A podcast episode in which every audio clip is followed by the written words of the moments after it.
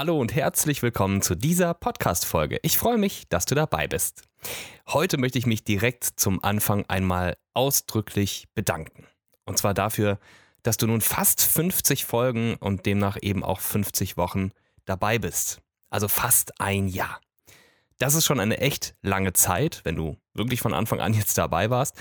Aber ich möchte mich auch ganz besonders bei dir bedanken, wenn du mir schon einmal auf iTunes eine Bewertung dagelassen hast oder noch besser, wenn du mich schon einmal persönlich angeschrieben hast und mir ein Feedback zum Podcast gegeben hast.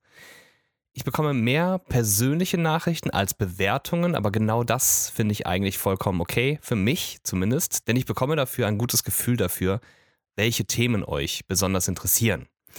Und das meiste Feedback, ehrlich gesagt, bekomme ich tatsächlich mittlerweile auf meine Mindset-Themen. Und das ist etwas, das hätte ich vorher eigentlich so nicht gedacht. Und genau darum möchte ich heute auch wieder ein Mindset-Thema ansprechen. Heute geht es nämlich darum, warum du bist, was du denkst und warum dein Denken zur Realität wird. Ich wünsche dir viel Spaß. Los geht's.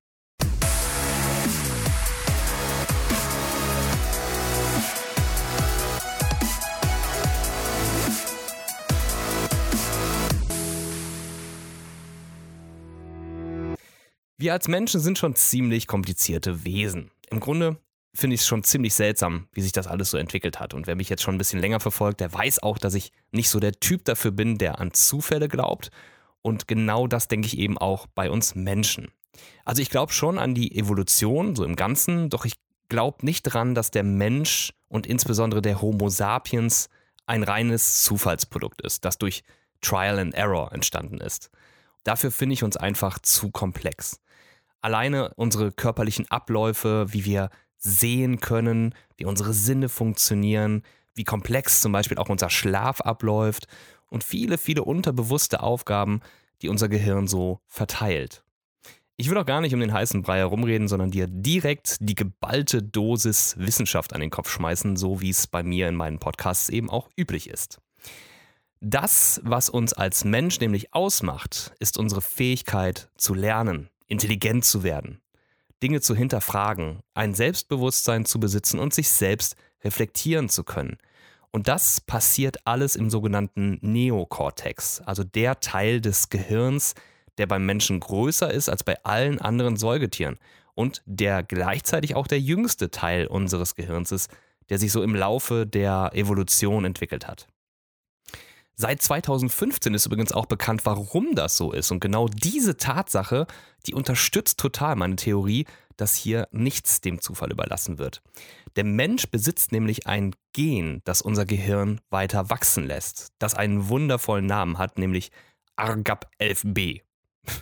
Klingt scheiße, aber durch dieses Gen können wir während der Gehirnentwicklung mehr Nervenzellen entstehen lassen und der Neokortex kann expandieren.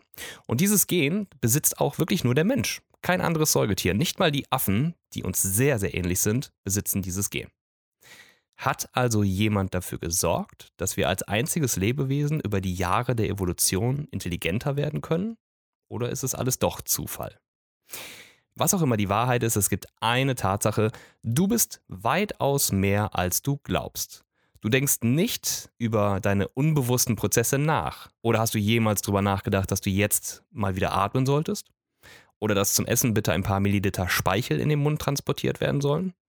Oder, wenn du ein Kerl bist, hast du beim Sex schon mal deinen Körper beauftragt, die Spermienproduktion bei diesem einen Mal jetzt bitte einzustellen, weil du gerade eigentlich nur Spaß haben willst? Oder du als Frau hast du deinen Körper schon mal erklärt, dass der Zyklus im Laufe des nächsten Jahres eigentlich ausbleiben könnte. Denn es ist gerade eigentlich kein Typ da, mit dem du ein Kind machen möchtest. Und da sind die menstrualen Beschwerden ja eigentlich gerade völlig fehl am Platze. Wäre super, wenn das ginge, oder? Geht aber nicht. Denn um diese Aufgaben kümmerst du dich nicht. Das macht dein Unterbewusstsein. Und wenn du wüsstest, was es sonst noch alles macht. Aber kann das Unterbewusstsein überhaupt nicht gesteuert werden? Naja, also wenn wir schon beim Sex sind, dann können wir auch kurz da bleiben. Da könnte ich dir jetzt eine kleine Geschichte vorlesen, mit der ich dich auf jeden Fall vom Gegenteil überzeugen könnte. Aber wir bleiben jetzt mal brav und ich erinnere dich nur einfach kurz an das Beispiel, an eine Zitrone zu denken. Wenn du dir genau vorstellst, wie du sie öffnest, wie du in sie hineinbeißt, dann spürst du die Auswirkungen von diesem Gedanken in deinem Mund. Also, kann dein Unterbewusstsein gesteuert werden? Ja, es kann. Eindeutig. Und genau darum geht es in dieser Folge, denn dieser extrem wichtige Teil von uns, unser Unterbewusstsein oder nennen wir es mal unseren Geist, der ist den meisten Menschen von uns eher egal. Und das sollte es nicht sein, denn, denn er gehört zu dir wie dein Körper und wie dein Gehirn selbst. Wenn du deinen Geist ignorierst und nicht pflegst, sind die Auswirkungen ähnlich, als wenn du deinen Körper oder dein Gehirn nicht pflegst. Also wenn du nicht duschen gehst, dann wirst du bald stinken. Und wenn du dir kein Wissen aneignest, dann steigert sich deine Intelligenz nicht und du bist das, was wir Menschen so liebevoll als dumm bezeichnen. Und wenn du deinen Geist nicht pflegst, dann kann dich das regelrecht krank machen. Das Problem ist, selbst wenn du dich dazu entscheidest, deinen Geist zu ignorieren, dann programmierst du ihn trotzdem andauernd. Du kannst das nicht einfach ausschalten und durch deine Ignoranz bleibt der Filter aus, den du durch deinen bewussten Umgang mit deinem Unterbewusstsein schaffst. Du nährst also dein Gehirn mit allem, was du aufnimmst und kannst ihm damit extrem schaden. Gerade unser unterbewusster Umgang mit Stress ist ein sehr starker Beweis dafür, dass wir krank werden, wenn wir uns nicht um unseren Geist kümmern. Stell dir vor, du hast neulich auf der Arbeit etwas falsch gemacht und du wurdest von deinem Abteilungsleiter anschließend in sein Büro zitiert. Er hat dir dann genau zwei Minuten lang alles an den Kopf geworfen, was er finden konnte, und dich dabei angebrüllt. Nur zwei Minuten lang. Danach bist du nach Hause gefahren und hast versucht, dich abzulenken und runterzukommen. Trotzdem haben die Gedanken daran immer wieder Schmerzen in dir verursacht. Die Wut in dir hat dich sogar zum Schwitzen gebracht. Eine körperliche Auswirkung, ohne dass dich nochmal jemand angebrüllt hat. Alleine die Vorstellung hat dich ins Schwitzen gebracht.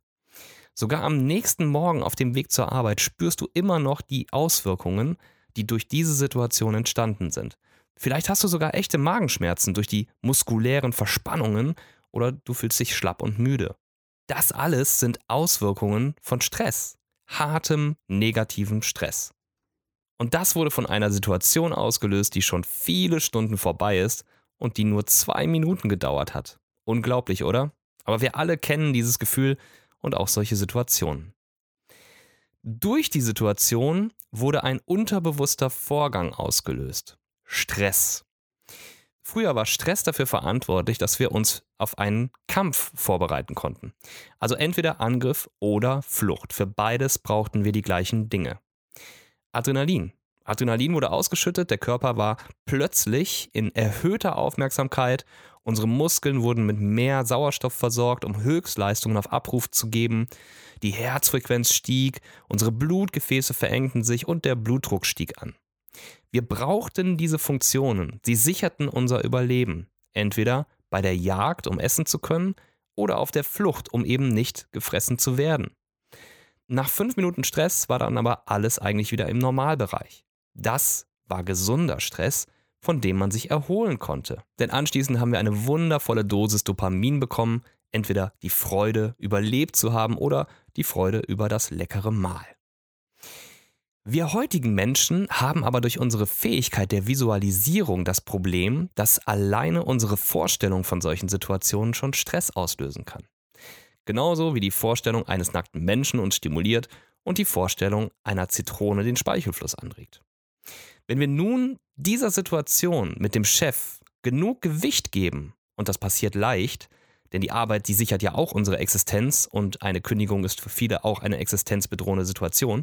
Also wenn wir dieser Situation dieses hohe Gewicht geben, dann programmieren wir automatisch unseren Geist mit diesen negativen Faktoren. Und das teilweise über eine lange Zeit. Wenn jetzt durch diesen einen Vorfall mit dem Chef die Arbeitssituation sogar einen Knacks bekommen hat, dann kann eine solche Spannung sogar mehrere Tage, mehrere Wochen, mehrere Monate und bei manchen sogar jahrelang Stress verursachen. Jeden Tag denkst du daran, jeden Tag hast du Angst und die unterbewussten Prozesse in dir schütten ständig Adrenalin aus. Die Folge davon ist Krankheit. Mit an Sicherheit grenzender Wahrscheinlichkeit wirst du krank. Vielleicht treibt dich die Situation auch in eine tiefe Depression, aus der du dich alleine dann auch nicht mehr befreien kannst. Das ist keine Seltenheit. Aber vielleicht gehörst du auch zu einer anderen Sorte Mensch. Nämlich der Sorte, die nach dieser Situation im Büro nach Hause fährt und schon auf der Fahrt beginnt, haargenau zu reflektieren. War der Umgang mit der Situation vom Chef aus gerechtfertigt? Habe ich mir wirklich etwas vorzuwerfen, so angeschrien zu werden? Ist es wirklich nur mein Fehler? Und dann kommst du beim darüber nachdenken vielleicht darauf, dass du kürzlich ein Gespräch auf dem Gang mitgehört hast, dass der Vorstand gerade extremen Druck auf die Abteilungsleiter ausübt, weil die Umsatzzahlen gesunken sind. Könnte das vielleicht zur Eskalation der Situation beigetragen haben? Du beschließt dann am nächsten Tag sofort das Gespräch mit dem Chef zu suchen und legst dir einen Plan zurecht, wie du das Gespräch angehen wirst. Du klappst den Laptop auf, schreibst dir ein paar Notizen auf. Irgendwie hast du das Gefühl, dass es vielleicht nur ein blödes Missverständnis war und die Situation sich irgendwie klären lassen kann. Und du schläfst mit diesem Gedanken sehr ruhig ein. Am nächsten Morgen bist du etwas aufgeregt. Ja, Du spielst das Gespräch in deinen Gedanken die ganze Zeit durch und du spürst natürlich auch, dass es dich irgendwie ein bisschen stresst. Vier Stunden später dann sitzt du wieder im Büro des Abteilungsleiters und erklärst ihm ruhig und freundlich, dass du dir vollkommen bewusst bist, dass du einen Fehler gemacht hast und es dir auch wirklich leid tut. Du hättest dir aber auch direkt gestern Gedanken gemacht, wie in Zukunft solche Fehler vermieden werden können und einen allgemeinen Workflow dafür entwickelt. Du überreichst ihm ein ausgedrucktes Papier und erklärst ihm, dass er das gerne in seinem Namen als allgemeine Info an die Mitarbeiter mailen kann. Dein Chef sieht dich jetzt vermutlich ziemlich verdutzt an und wird dir aller Wahrscheinlichkeit nach sagen, dass du dir die Mühe vielleicht nicht hättest machen müssen und erklärt dir, was ihn wirklich zum Ausrasten gebracht hat. Dann lacht ihr kurz drüber und du gehst wieder an die Arbeit. Dein Unterbewusstsein schüttet jetzt literweise Dopamin aus und du fühlst dich einfach nur großartig. Und vielleicht hast du auch in den nächsten Wochen das Gefühl, dass die Situation nachhaltig zu einer Verbesserung eurer Beziehung geführt hat. Du bist, was du denkst. Denkst du nach einer solchen Konfliktsituation, dass die Welt schlecht ist und dich alle hassen, dann sendest du ab dem Moment genau diese Impulse und sorgst dafür, dass es genau dazu kommt. Denkst du, dass es vielleicht nur ein kurzer Schluck auf bei dem Chef war und dass er sich schon irgendwie wieder einkriegt, dann sendest du auch hier Impulse aus, nämlich, dass dich das nicht ansatzweise berührt hat. Und das hat vielleicht zur Folge, dass dein Chef merkt, dass es keinen Sinn macht, dich anzuschreien, weil er damit eh nichts bewirkt. Auch das Gewicht ist von Bedeutung, das wir dieser Situation geben. Denn das bestimmt, welches Ausmaß an Stress diese Situation auslöst. Und das ist etwas, das wir lernen können und auch an uns ändern können. Konfliktsituationen können einen Menschen dazu bringen, dass er sich wochenlang im Bett verkriecht und bei einem geübten anderen nicht einmal ein Wimpernzucken auslöst. Es prallt dann alles an ihm ab, weil er gelernt hat, negative Impulse irgendwie abzustoßen. Du bist, was du denkst. Was du denkst, ist für deinen Körper genauso real wie das, was in der Realität passiert. Deine eigene Biochemie ist der Beweis dafür. Dein Unterbewusstsein schaut sich wirklich genau an, was du denkst und reagiert auch darauf, genau wie in realen Situationen, mit Ausschüttung der exakt gleichen Botenstoffe, die dann auf verschiedene Körperzellen wirken. Denkst du an Sex, werden Botenstoffe an dein Geschlechtsorgan geschickt und sorgen dort für eine entsprechende Reaktion. Denkst du an die Zitrone, werden Botenstoffe an deine Speicheldrüsen geschickt, die Speichel aussondern. Denkst du an den Ärger mit deinem Chef, sorgen Botenstoffe dafür, dass Adrenalin ausgeschüttet wird und du in Stress gerätst. Und das Ganze, obwohl du weder etwas isst, weder ein heißer Sexpartner vor dir liegt oder dein blöder Chef direkt vor dir steht. Deine Gedanken alleine lösen unterbewusst Reaktionen aus. Immer. Und das sind nur die Reaktionen, die du bemerkst. Es gibt unglaublich viele Reaktionen, die du nicht bemerken kannst, die so subtil ablaufen, dass du die Auswirkungen nicht spüren kannst.